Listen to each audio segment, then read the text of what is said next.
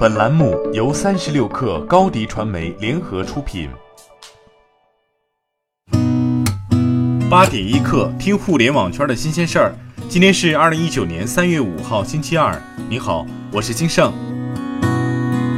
企查查数据显示，二零一九年三月一号，滴滴成立全资子公司上海滴滴沃牙科技有限公司，由北京小桔科技有限公司百分之一百控股，注册资本一千万元。郑建强任法定代表人兼执行董事，滴滴联合创始人吴瑞担任监事。新公司经营范围涉及网络技术、交通设备技术、智能驾驶汽车技术、自动驾驶汽车技术、汽车零部件技术领域内的技术开发等。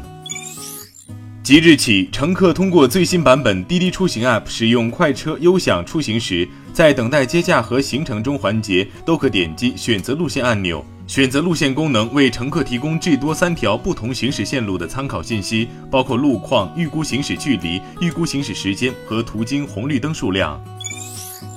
在昨天举办的第五届天猫金装奖上，天猫快速消费品事业部总经理胡伟雄表示。在二零一九年，天猫将加大在美妆市场的投入，扶持一千个美妆品牌在天猫开店，批量孵化超过五十个年销售额过亿元的单品。同时，昨天天猫发布的颜值经济报告称，二零一八年天猫上的美妆消费者已突破三亿，其中有超过五千万的九五后消费者在天猫上买化妆品。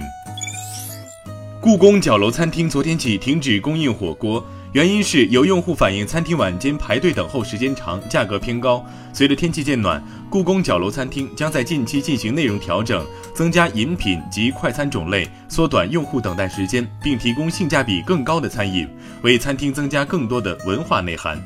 院长单霁翔表示，近几年有些人质疑故宫越来越商业化，但其实故宫一直在去商业化。七幺幺总部日前突然宣布，为应对高龄化及人口减少的社会结构改变，决定自本月中旬起，在东京、爱知及兵库等八个地方的十家分店进行缩短营业时间试验，营业时间从早上七点持续至晚上十一点。日本约有两万家七幺幺便利店，其中大多数是加盟店。七幺幺总部接下来会听取顾客建议，并评估对销售和日常运作的影响，包括货物运输和店内清洁等问题。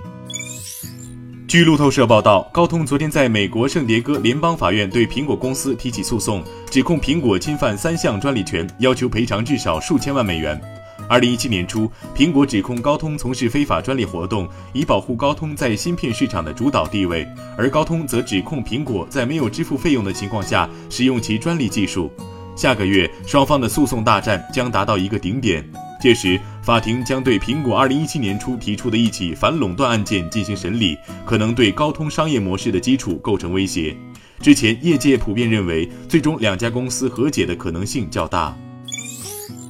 共享滑板车热度不减，欧洲最大共享电动滑板车公司 Voi Technology 宣布完成新一轮三千万美元融资，帮助公司在整个欧洲展开扩张。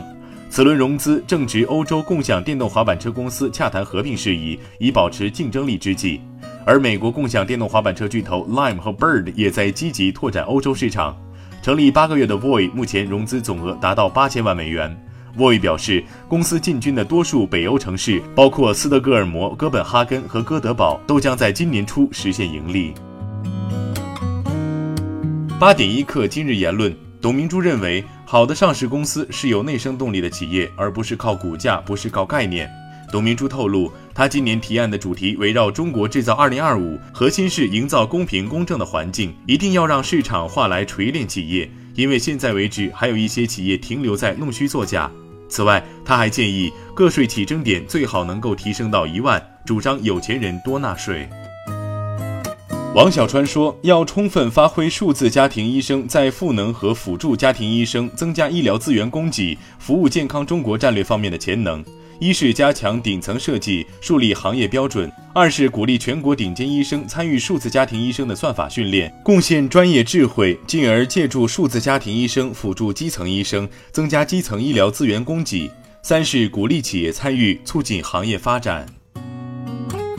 好，今天咱们就先聊到这儿。责编：彦东，我是金盛。八点一刻，咱们明天见。